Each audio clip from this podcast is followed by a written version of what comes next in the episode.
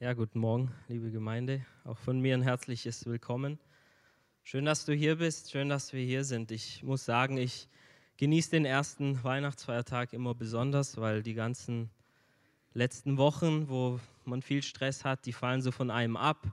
Der Urlaub kann beginnen, man kommt zur Ruhe und auch der Gottesdienst am ersten Weihnachtstag finde ich sehr schön. Man kann so richtig zur Ruhe kommen, zur Ruhe kommen bei Gott und auf sein Wort hören. Und ich bin gespannt, was Gott uns sagen möchte heute Morgen. Und ich möchte noch kurz beten. Ja, Jesus, wir danken dir, dass wir Weihnachten feiern dürfen. Danke, dass du hier bist, Herr, dass du gekommen bist in die Welt, um uns zu retten, dass du gekommen bist, Herr, um uns nah zu sein. Herr, und ich bitte dich, dass du uns heute Morgen ein offenes Herz gibst, offene Ohren, Herr, dass du zu uns reden kannst. Herr, du bist hier und Du möchtest uns begegnen, Herr, weil du uns liebst, Herr. Herr, wir wollen dich kennenlernen, mehr und mehr, Herr. Und ich bitte dich, dass du dein Wort segnest, dass du redest, Herr, und dass du dich verherrlichst heute Morgen. Wir danken dir dafür, dass du so gut bist zu uns. Amen. Ja, ich möchte heute über die Bedeutung von Weihnachten reden. Wir haben gestern ja schon einen Teil gehört, was Weihnachten bedeutet. Weihnachten bedeutet Rettung. Jesus ist gekommen, um uns zu retten, um uns Sünder zu retten vor der Sünde, vor dem ewigen Tod, damit wir bei ihm sein können. Deshalb ist er gekommen, deshalb ist er für uns gestorben. Das ist die Bedeutung von Weihnachten. Aber es gibt noch eine weitere Bedeutung von Weihnachten. Ich denke, wir alle sind errettet, wir alle, die meisten von uns glauben an Jesus. Wir wissen, was Jesus getan hat, aber wir wollen schauen, was es noch bedeutet. Und wir wollen lesen aus Matthäus 1 ab Vers 18.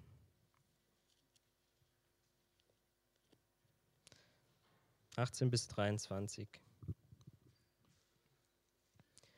Die Geburt Christi ereignete sich so. Als Maria, seine Mutter, mit Josef verlobt war, stellte es sich heraus, bevor sie zusammengekommen waren, dass sie schwanger war vom Heiligen Geist. Josef aber, ihr Mann, war gerecht und wollte sie nicht in Schande bringen, dachte aber, sie heimlich zu verlassen. Während er aber darüber nachdachte, sieh, da erschien ihm ein Engel des Herrn im Traum und sagte, Josef, du Sohn Davids, fürchte dich nicht, Maria, deine Frau, zu dir zu nehmen, denn was in ihr empfangen ist, das ist vom Heiligen Geist. Und sie wird einen Sohn gebären, und du sollst seinen Namen Jesus nennen denn er wird sein Volk retten von ihren Sünden. Das alles aber ist geschehen, damit erfüllt würde, was der Herr durch den Propheten gesagt hat. Der spricht, sieh, eine Jungfrau wird schwanger sein und einen Sohn gebären, und sie werden ihn Immanuel nennen, das heißt übersetzt Gott mit uns. Dem Sohn Gottes werden hier an dieser Stelle zwei Bedeutungen gegeben. Zwei Namen werden ihm gegeben. Das erste ist Jesus oder auf Hebräisch Jeshua. Und Jesus bedeutet übersetzt, der Herr ist Rettung. Und die zweite Bedeutung ist hier Immanuel. Und Immanuel bedeutet Gott mit uns.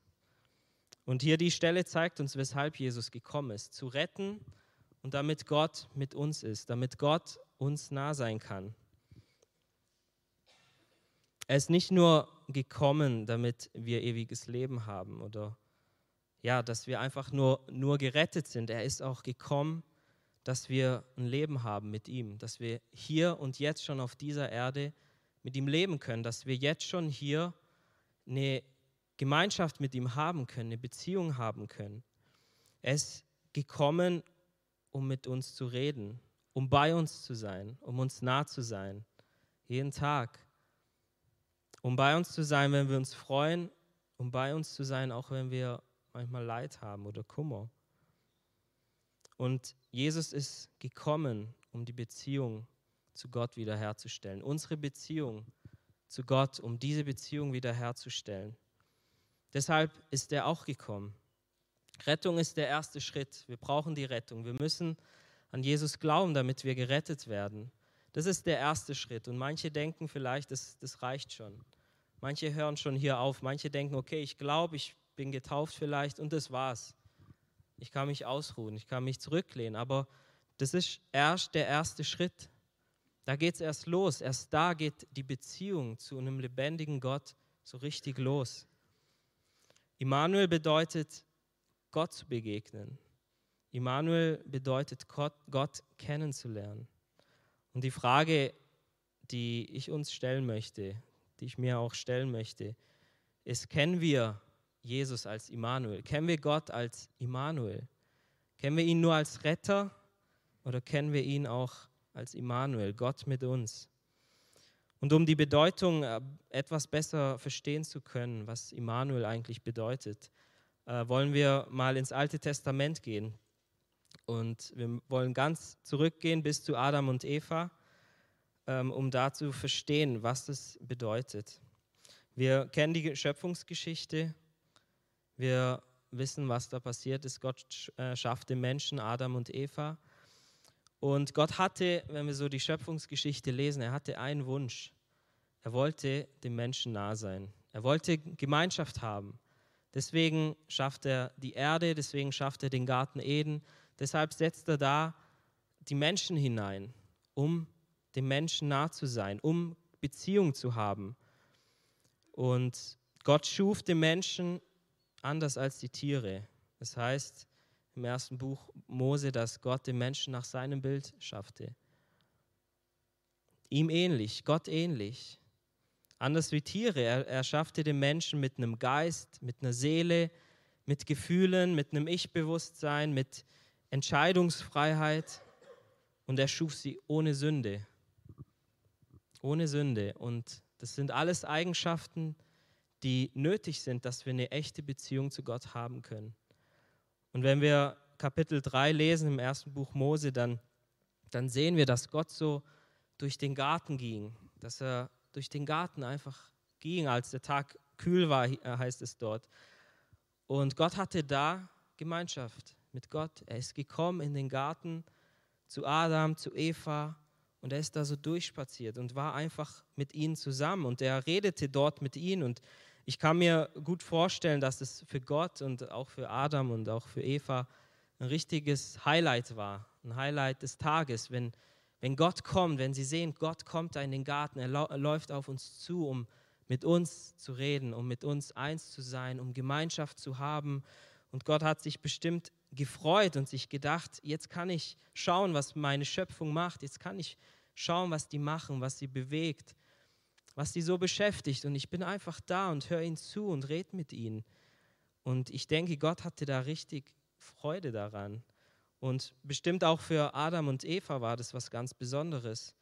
Auch sie haben bestimmt gedacht, oh, ich freue mich schon auf das Treffen. Wenn, wenn Gott kommt, wenn er zu uns kommt, ich kann Gott alles fragen, was mich beschäftigt. Ich darf bei ihm sein, so wie ich bin, weil er liebt mich. Er hat mich geschaffen.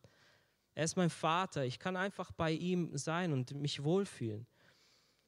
Und ja, so oder so ähnlich hatte Gott Gemeinschaft mit den Menschen. Dazu hatte er den Menschen geschaffen.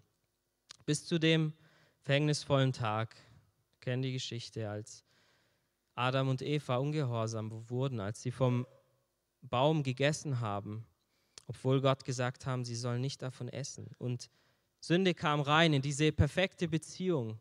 Da kam Sünde rein und ja, eine echte Beziehung war nicht mehr möglich. Eine intime, vertrauensvolle Beziehung ging kaputt durch den Ungehorsam, durch die Rebellion. Und wir wissen, was passiert ist. Sie mussten den Garten Eden verlassen. Sie mussten den Ort der Geborgenheit, den Ort der Nähe zu Gott verlassen. Und ich kann mir vorstellen, dass diese Trennung schmerzhaft war. Hier waren zwei Parteien, da war eine enge Freundschaft, da war eine enge Beziehung.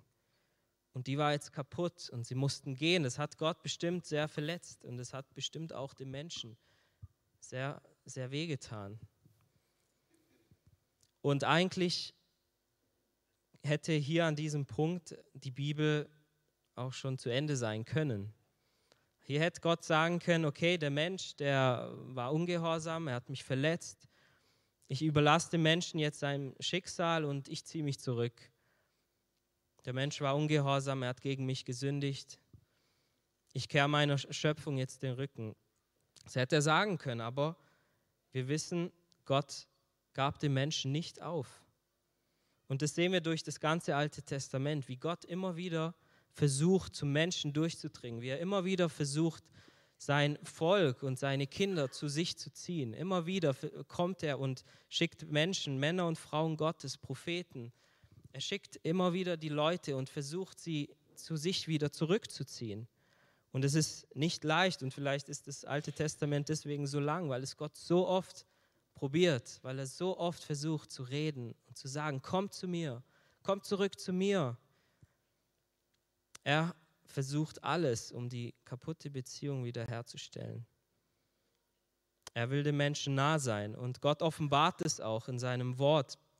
Im zweiten Buch Mose 25, 8 bis 9 zum Beispiel, da steht, und sie sollen mir ein Heiligtum machen, damit ich in ihrer Mitte wohne. Dann ein paar Kapitel weiter, Kapitel 29 vom Vers 44.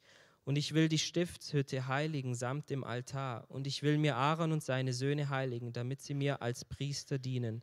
Und ich will in der Mitte der Kinder Israels wohnen. Und ich will ihr Gott sein. Und sie sollen erkennen, dass ich der Herr, ihr Gott bin, der sie aus dem Land Ägypten geführt hat, damit ich in ihrer Mitte wohne. Ich, der Herr, ihr Gott. Noch eine Stelle aus 3. Mose, Kapitel 26, Abvers 11. Ich will meine Wohnung in eure Mitte setzen und meine Seele soll euch nicht verabscheuen und ich will in eurer Mitte wandeln und euer Gott sein und ihr sollt mein Volk sein. Also wir hören hier ganz klar Gottes Herz raus aus diesen Stellen. Gott will bei seinem Volk wohnen. Er will unter ihnen sein. Er will mit ihnen gehen. Er will da sein. Er will diese Gemeinschaft wieder zurückhaben. Er will mit ihnen reden und er will ihr Gott sein. Er will für sie sorgen. Und das sehen wir ganz klar, dass es Gottes Wunsch ist, den Menschen hier nah zu sein. Und so entstand dann der Tempel oder die Stiftshütte. Das war der Ort, wo Gott dann gewohnt hat unter dem Volk. Aber es gab ein Problem an diesem Tempel. Es gab ein Problem an der Stiftshütte. Es konnte nicht jeder zu Gott kommen, so wie er wollte. Es gab das Allerheiligste, da war Gott. Dort konnte man Gott begegnen. Und wir wissen, dass der hohe Priester nur einmal im Jahr dort hinein durfte. Und davor musste er Tieropfer bringen für seine Schuld, für die Schuld vom, vom Volk. Und nur eine Person, einmal im Jahr, konnte da rein Stellt euch das mal vor, vielleicht Ruhm oder Hansi könnten nur einmal im Jahr in Gottes Gegenwart und wir würden leer ausgehen. Das wäre doch wirklich schade. Und Gott geht hier nochmal einen Schritt weiter. Auch das hat ihm nicht gereicht. Er hat gesagt, baut mir die Stiftshütte oder einen Ort, wo ich wohne, einen Tempel. Aber das war ihm nicht genug. Ihm hat es nicht gereicht, nur eine Person zu haben. Er wollte noch näher kommen. Er wollte dem Menschen noch näher, noch näher sein. Und deshalb sandte Gott seinen Sohn. Deshalb sandte er Jesus. Deshalb sandte er Immanuel. Und Jesus selber wurde zum Schlachtopfer. Und als Jesus am Kreuz starb, da ist was sehr Interessantes passiert im Tempel. Da, wo Gott wohnte, im Allerheiligsten, wo der Priester nur einmal rein konnte, da war ein Vorhang davor. Und dieser Vorhang, der war da, damit man da nicht reinkommt. Und dieser Vorhang zerriss, als Jesus gestorben ist. Der Vorhang zerriss in zwei, von oben nach unten, als Jesus am Kreuz gestorben war. Und es das bedeutet, dass der Mensch wieder Zugang hatte. Er hatte wieder Zugang, er konnte wieder rein in Gottes Gegenwart. Du und ich, wir haben wieder Zugang zu Gott. Das ist doch schön. Ich weiß nicht, ob uns das bewusst wird was wir da haben, was, was die Menschheit so lange nicht hatte, tausende Jahre nicht. Und wir können jetzt wieder zu Gott kommen, in seine Gegenwart kommen. Und wo wohnt Gott jetzt? Ist er noch im Tempel zu finden? Wir wissen, den Tempel gibt es nicht mehr, Gott ist nicht dort zu finden. Gott hat einen neuen Tempel. Im Neuen Testament heißt es im, im ersten Korintherbrief, dass dass wir jetzt der Tempel des Heiligen Geistes sind. Gott kommt jetzt und er wohnt in dir und in mir, weil er Gemeinschaft haben will, weil er wieder Beziehung haben will zu dir und zu mir.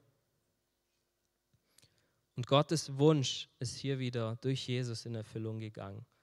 Endlich kann er wieder beim Menschen sein. Endlich kann er wieder unter den Menschen wohnen. Endlich kann er wieder Beziehung haben zu Menschen. Er wohnt nicht mehr in einem Tempel aus Stein. Er wohnt in einem Tempel aus Fleisch. Er wohnt in dir und in mir. Und die Frage ist, wohnt er in dir? Wohnt er in mir? Wohnt er bei dir zu Hause? Wie real ist Gott in deinem Zuhause? Wie real ist Gott in dir? Das sind Fragen, die wir uns stellen dürfen. Und ich möchte die Fragen einfach stellen. Hören wir seine Stimme? Haben wir diese Beziehung wieder zu Gott, wo er redet? Ja, manchmal vergessen wir das. Im Stress des Alltages vergessen wir, dass eigentlich Gott doch bei uns wohnt. Ähm, ich habe neulich mit Judith geredet, wir haben uns gegenseitig ermutigt und haben gesagt, wir sind zu Hause fünf Leute, wir sind eigentlich im Fünf-Personen-Haushalt mit unseren Kindern. Und wir haben so gesagt, wir wollen aber so leben, dass wir ein Sechs-Personen-Haushalt sind. Ganz praktisch und ganz einfach. Wenn jemand bei dir zu Hause wohnt, den du lieb hast, dann ähm, vernachlässigst, vernachlässigst du diese Person ja nicht. Also wenn ich jetzt meine Frau ein paar Tage lang nicht mit ihr reden würde und sie vernachlässigen würde, sie wäre sauer und verletzt verständlicherweise. Oder wenn ich meine Kinder ignoriere und vielleicht einmal in der Woche mit ihnen rede und Beziehung mit ihnen habe, die würden Schaden bekommen davon. Und so einfach ist es auch mit Gott, weil er wohnt da, er wohnt bei uns, er wohnt in uns. Und deshalb versuchen wir ganz einfach diese Beziehung zu ihm auch zu haben, mit ihm zu reden, ihn anzubeten, ihn einzuladen. Gott möchte uns wirklich nah sein und Gott möchte wirklich jeden Tag zu uns reden. Er will, dass wir ihn erkennen. Und ich wünsche mir das so arg. Ich habe wieder neu gesagt, Gott, ich möchte wieder eine engere Beziehung zu dir haben. Ich will deine Stimme wieder neu hören. Ich, ich will, dass du mir Dinge offenbarst. Ich will, dass du redest. Und das dürfen wir beten. Mit diesem Verlangen dürfen wir zu Gott kommen. Es ist für dich und für mich. Ich habe äh, ein kleines Zeugnis. Judith und ich, wir hatten eine Sache, für die wir schon länger gebetet haben. Ähm, es war ein Problem, das uns schon ab und zu belastet hat. Und wir wussten nicht, wie wir damit umgehen sollen, mit diesem Problem und was wir tun sollen. Und ich habe dann an einem Abend mal gelesen, dass wir Gott bitten sollen, dass er uns Weisheit gibt. Und ich habe gebetet, Gott gibt mir Weisheit dafür, dass ich weiß, was ich tun soll. Und mir kam einfach ein Gedanke. Mir kam ein Gedanke und ich habe es mir richtig bildlich vorstellen können. Und ich habe es abgetan, ich habe es weggetan, habe gedacht, ja, ist ein Gedanke, aber am nächsten Tag hat es ähm, mich nicht in Ruhe gelassen. Ich habe dann mit Judith drüber geredet und wir haben gemerkt, oh, hier hat Gott Weisheit geschenkt. Er hat hier wirklich das Problem ähm, entschlüsselt. Und wir haben da wirklich in diesem Problem wirklich erlebt, dass es kein Problem mehr ist, dass wir davon weggekommen sind, dass wir das Problem lösen konnten. Und so einfach ist es manchmal. Es ist nicht immer, oder ich sage es, es ist selten etwas Spektakuläres. Ganz oft redet Gott ganz still zu unserem Herzen. Ganz einfach. Gott will uns nah sein. Es ist auch unsere Berufung, ihm nah zu sein. Habt ihr das gewusst? Wir sind dazu berufen, ihm nah zu sein. Im 1. Korintherbrief 1, Vers 9, da steht, Gott ist treu, durch den ihr berufen seid, zur Gemeinschaft mit seinem Sohn Jesus Christus, unserem Herrn. Es ist unsere Berufung als Christen, ihm nah zu sein, Gemeinschaft zu haben mit ihm, mit Jesus mit Gott. Auch das Volk Gottes war berufen, in dieser Gemeinschaft zu leben. Auch sie waren berufen, in Gottes Gegenwart zu wandeln und zu leben. Gott hatte sie herausgeführt aus Ägypten. Er hat sie da gerettet, damit sie sein Eigentum werden und damit er unter ihnen wohnen kann. Und Ich möchte, dass wir uns die Stelle noch äh, anschauen, weil wir viel daraus lernen können aus 2. Mose, Kapitel 19.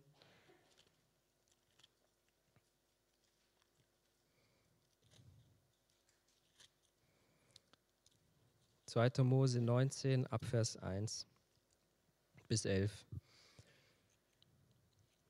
Im dritten Monat nach dem Auszug der Kinder Israel aus Ägypten, an diesem Tag kamen sie in die Wüste Sinai. Sie waren von Rephidim ausgezogen, kamen in die Wüste Sinai und lagerten sich in der Wüste, und Israel lagerte sich dort gegenüber dem Berg.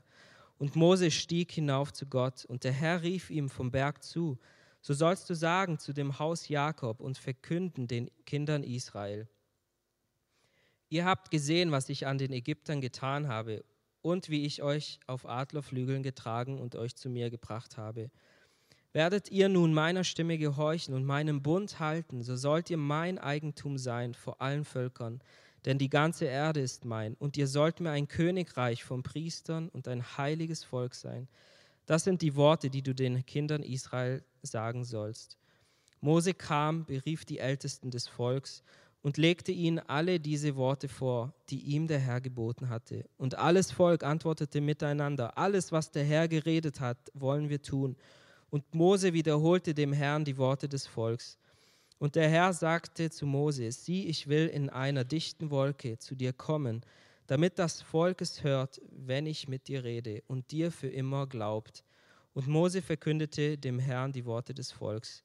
Und der Herr sagte zu Mose, geh hin zum Volk und heilige sie heute und morgen, und sie sollen ihre Kleider waschen und auf den dritten Tag bereit sein, denn am dritten Tag wird der Herr vor allem Volk auf den Berg Sinai herabfahren. Gott hatte das Volk Israel befreit aus Ägypten. Wozu hatte er sie befreit? Manche sagen vielleicht voreilig, ja, damit sie ins verheißene Land kommen. Und ja, er hat sie auch ins verheißene Land geführt, aber das war nicht sein erstes Ziel. Und manchmal ist es auch bei uns so, wir, wir wollen Gott nachfolgen, wir wollen ihm nah sein, weil wir die Verheißung haben wollen. Wir wollen, dass er uns segnet und uns alles gibt, dass es uns gut geht. Und es hat auch seinen Platz, es ist auch richtig, aber das war nicht das Erste. Das war nicht, weshalb Gott sie rausgeführt hat aus Ägypten. Gott rettet sein Volk, damit sie sein Eigentum werden, dass sie ihn anbeten können, dass er bei ihnen sein kann. Und so ist es bei uns auch. Er hat uns gerettet, nicht aus Ägypten, aber von der Welt. Ägypten steht für, für die Welt.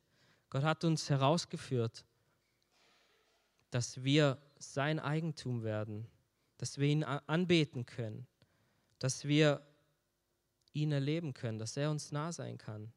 Deshalb hat er uns gerettet. Deshalb ist er gekommen. Und die Verheißung und, und der Segen, das kommt dann alles automatisch. Aber das Erste war, dass wir sein Eigentum werden, dass er in uns wohnen kann. Und wir sehen hier in dieser Stelle noch ein weiteres Detail.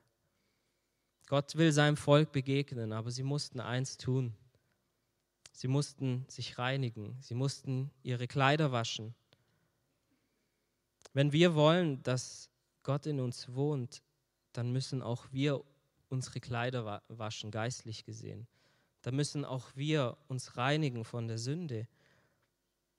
Und du denkst vielleicht, ja, der Vorhang ist, ist doch zerrissen, wir können doch zu Gott kommen. Ja, wir können zu Gott kommen. Aber es heißt nicht, dass Gott sich verändert hat. Gott bleibt weiterhin heilig und wenn wir zu ihm kommen, wenn wir uns ihm nahen wollen, dann müssen wir das auch verstehen und lernen, dass, dass wir die Sünde abtun müssen. Ich denke, wir wissen alle, was Sünde ist. Ich muss das nicht weiter erläutern, aber wenn wir wollen, dass Gott in uns wohnt, können wir nicht Sünde in uns haben. Dann können wir nicht leichtfältig ähm, mit der Sünde umgehen. Gott ist heilig und wir finden es nicht nur im Alten Testament, wir finden es auch im Neuen Testament. In Jakobus 4, Vers 8 steht, naht euch zu Gott, so naht er sich zu euch. Wer kennt die Stelle? Haben wir alle schon gehört.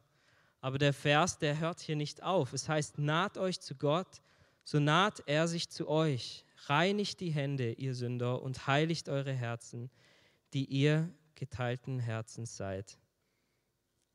Der Jakobus ist hier sehr direkt. Wenn wir uns Gott nahen, dann kommt er auch zu uns. Aber wir müssen unsere Hände reinigen. Wir müssen unsere Herzen reinigen, sonst können wir Gott nicht begegnen. Und Jesus sagt es auch in Matthäus 5, Vers 8. Glückselig sind, die reinen Herzen sind, denn sie werden Gott schauen. Wer wird Gott schauen? Der reinen Herzens ist. Das gehört dazu. Und das müssen wir verstehen, das ist so wichtig, wenn wir uns Gott nahen wollen. Wenn wir eine enge Gemeinschaft haben wollen mit Gott, dann können wir nicht bleiben, so wie wir sind. Aber das Schöne ist, wir können zu Gott kommen mit all unserer Sünde, mit all unserem Versagen, mit all unserer Scham. Wie oft haben wir das schon erlebt, dass wir gegen Gott sündigen und vielleicht mehrmals am Tag und wir kommen zu ihm und wir tun Buße und wir sagen, Gott, vergib mir, ich will wieder bei dir sein. Und was macht Gott? Er vergibt einfach. Er vergibt auf der Stelle.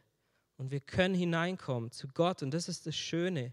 Das ist das Schöne an Weihnachten. Er rettet uns und er vergibt uns. Durch Jesus können wir immer wieder zu Gott kommen. Und er vergibt uns und er tröstet uns und er kommt mit seiner Gegenwart. Wir können ihm alle Last bringen. Auch das bedeutet Immanuel. Und ich glaube, das ist, was Jesus uns heute Morgen auch sagen will komm in meine Gegenwart. Er hat so ein Verlangen, so einen, so Wunsch, dass wir ihm nah sind, dass er Freund ist mit uns.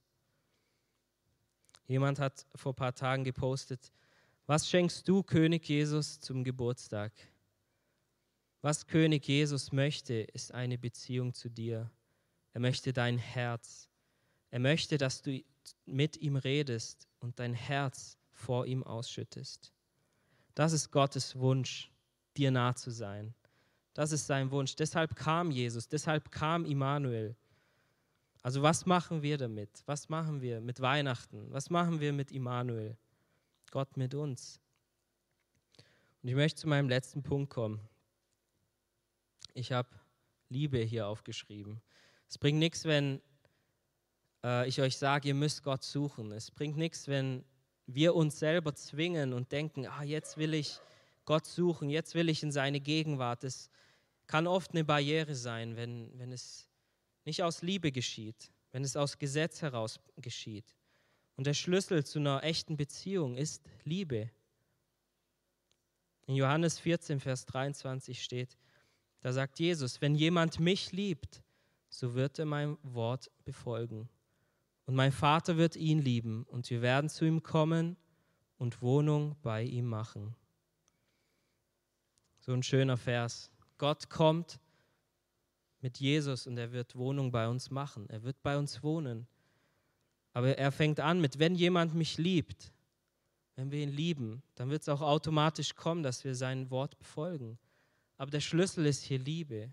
Wenn wir ihn lieben, dann rennen wir zu Gott und dann kommt er zu uns. Und wir alle erleben das auch mal, dass unsere Liebe erkaltet, unsere Liebe zu Gott. Und wir dürfen da auch unsere Herzen prüfen, sagt uns die Bibel, und uns fragen, okay, was stimmt da nicht? Was stimmt da nicht bei mir? Und wenn es dir so geht, dann komm zu Gott. Dann komm in seine Gegenwart. Such ihn, weil in seiner Gegenwart erlebst du, wie sehr er dich liebt. In seiner Nähe merkst du, wie viel Gnade er hat, wie gut er es meint mit dir. Wenn du zu ihm kommst, dort erkennst du, wie er wirklich ist, was er getan hat für dich, dass er gekommen ist in diese dreckige Welt, dass er gestorben ist für dich, dass er nah sein will bei dir. Und diese Liebe wird auch die Liebe in dir entfachen. Stell dir vor, ein Mensch kommt zu dir, der dich bedingungslos liebt. Er kommt zu dir und tut dir nur Gutes. Er beschenkt dich, er ermutigt dich, er umarmt dich, er nimmt dich an, so wie du bist und ist einfach nur richtig gut zu dir. Ich denke, wir alle würden anfangen, die Person auch zu lieben. Das ist ganz normal, so ist der Mensch. Und so ist es auch bei Gott. Gott will uns nah sein, er will uns lieben, er will uns Gutes tun. Er will mit uns sein in unserem Leben. Und wenn wir das erkennen in seiner Gegenwart, dann, dann fangen wir an, auch ihn mehr zu lieben. Gott wünscht sich so sehr, dir nah zu sein, dein Immanuel zu sein. In Offenbarung 3, Vers 20 zum Schluss, da sagt Jesus, siehe, ich stehe vor der Tür und klopfe an. Wenn jemand meine Stimme hört und die Tür öffnet, so werde ich zu, zu ihm hineingehen und das Mahl mit ihm essen und er mit mir. Die Stelle ist nicht nur für den Ungläubigen, nicht nur für den, der nicht an Gott glaubt. Die Stelle ist auch für uns, für dich und für mich. Jesus steht vor der Tür und er klopft an. Und er will reinkommen, er will reinkommen in dein Zuhause. Er will in dir wohnen und er klopft an. Und wie Hansi gesagt hat, er drängt sich nicht auf. Er wartet. Beziehung ist freiwillig. Eine echte Liebesbeziehung ist immer freiwillig. Hörst du sein Klopfen? Er klopft jeden Tag, das glaube ich. Deshalb ist es wichtig, dass wir auch uns Zeit nehmen in der Stille für Gott und sein Reden in der Stille hören. Und ich möchte uns alle da ermutigen, jetzt in der Weihnachtszeit, die meisten von uns, wir haben frei und wenn du es vielleicht nicht gewohnt bist, dann kannst du einfach am Tag mal ein paar Minuten dich hinknien, nimm deinen Ehepartner, wenn du möchtest, dazu und bete ihn einfach an und sag ihm, was dir auf dem Herzen liegt. Und ich glaube, dass Gott da verändert und dass Gott da begegnet. Das tut er. Er klopft an und er will rein. Das ist sein Wunsch, dir nah zu sein. Wir haben am Anfang gelesen aus Matthäus 1, was Immanuel bedeutet. Deswegen ist Jesus gekommen, Gott mit uns. Und am Ende von Matthäus in Kapitel 28, im letzten Vers, als Jesus vor den Jüngern steht und in den Himmel auffährt, da sagt er, und siehe, ich bin bei euch alle Tage bis an das Ende der Weltzeit. Er ist bei uns bis ans Ende der Weltzeit. Und lasst uns jetzt aufstehen auch, vielleicht können wir noch ein Lied singen. Und ich wollte uns einfach erinnern, was Weihnachten bedeutet. Gott ist mit uns. Und ich hoffe, ich konnte euch ermutigen. Nimm dir Zeit für Gott. Es lohnt sich.